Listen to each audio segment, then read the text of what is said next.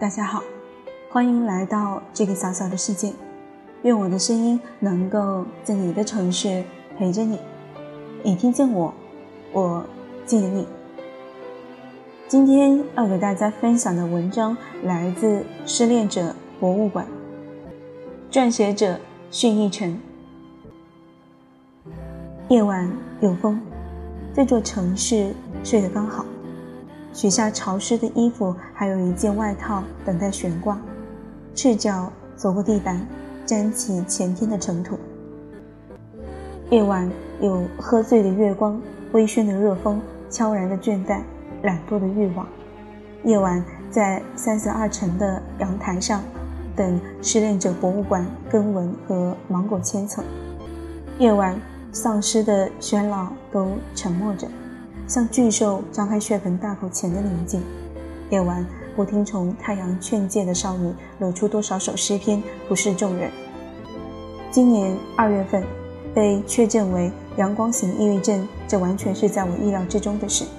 其实大一那会儿就自觉自己很奇怪，然而 get 不到奇怪的点在哪，很莫名其妙，会突然悲伤，悲伤到绝望，就喜欢躲起来。当时的常态是一个星期都把自己关在房间，拉上窗帘，只抽烟喝酒，从来也不出门。思想每天都在斗争，理智和绝望也一直在打架，循环往复，从未停歇。终于今年三月份。第一次自杀被家里人发现后治疗到现在，这真是一件可怜的事。手臂上的疤痕、烟头的烫痕都在嘲笑我。我自怜也越发自知对不起我的生命。曾经想过一了百了，这半年里没有亲情、爱情消失，友情也会全盘崩塌。我一边绝望一边坚强。很喜欢一段话。人生本是一场戏，有欢笑也有哭泣，不知谁能谁能躲得过去。你说人生艳丽，我没有意义；你说人生忧郁，我不言语，只有默默的承受这一切，承受数不尽的春去冬来。我一直相信我能自渡，不用摆渡人也能靠岸找到港湾。只有你才能帮自己度过一山又一山，克服一次又一次难关。七月份。偶然机会可以给博物馆偶尔写写文章，也是这次偶然机会遇到了刚失恋的他。从一开始聊得很多，音乐、文学、理学，最后谈到了感情上。在他口中，我一直是一个怪人。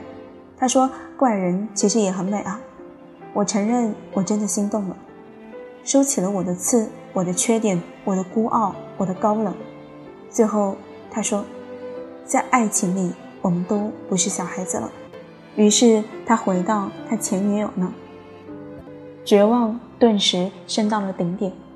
我自知我不完美，可你为什么要救我？最后又扔开我。我见过银河，但是我只爱一颗星。三思而后，互删，互不联系。此生祝他孤独终老，并且长命百岁。理智告诉我。这些所谓的不经意间流露的真情实感，不过是某一瞬间的感动所浓捏的感觉。我很诧异，忽然间呆滞的木板线，怎么连绕线的风筝都跟着牵动着明媚？我想已经别了过去，就像是放火淹没的人烟。我不愿再去看那荒无人烟，那个岔路口的选择，就像是指南针拼命指北的那些企图。我很不愿意那样焦躁的寻找。我只是安静的待在角落，没有人烟的天地，可以错乱，可以不惜一切代价，可以不重蹈覆辙，因为不值当。以上写这些不为博同情，只想说理智是真的可以打败绝望，自救比他救更重要。仅以此篇献给失恋的人，遥祝晚安。好了，今天的故事就给大家分享到这里。接下来给大家分享几条读者的留言。第一条留言来自游来游去的鱼，他说：“曾经一度抑郁，也有轻生。玻璃片在手腕上滑下的那一刻，在想，一切终于可以解脱，可以睡去了。我很庆幸，现在我还活着，而且活得很好。第二条评论来自微凉，他说：“我们分手了五百二十天了，我知道自己该走出来了，可是有些事情发生了，带来的伤害让你不知道要过去多久才会不再害怕。”第三条评论来自一九九八，他说：“嗯，我也做过一些伤害自己的事，说的真的不错，自救。现在的我蛮好的，一个人不骄不躁，上上班吃顿好吃的，出去走走，跟朋友散散步。以前的自己太傻了，怎么会想到自杀呢？抑郁成疾，希望大家都开开心心的，不要做伤害自己的事，加油。好了。”今天的文章就给大家分享到这里，最后感谢大家的收听，我们明晚再见。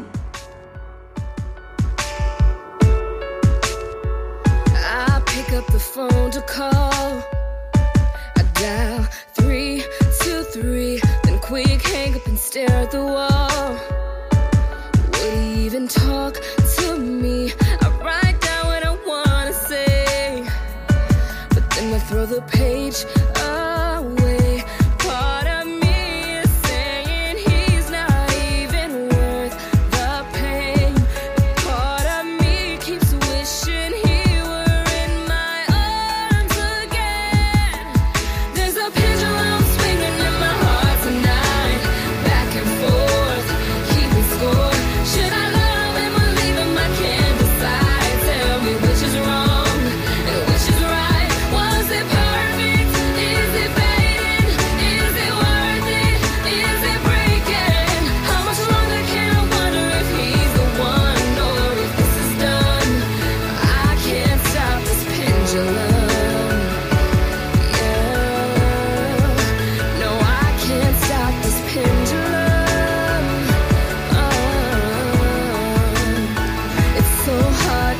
Picture him holding someone else, but then a voice is whispering,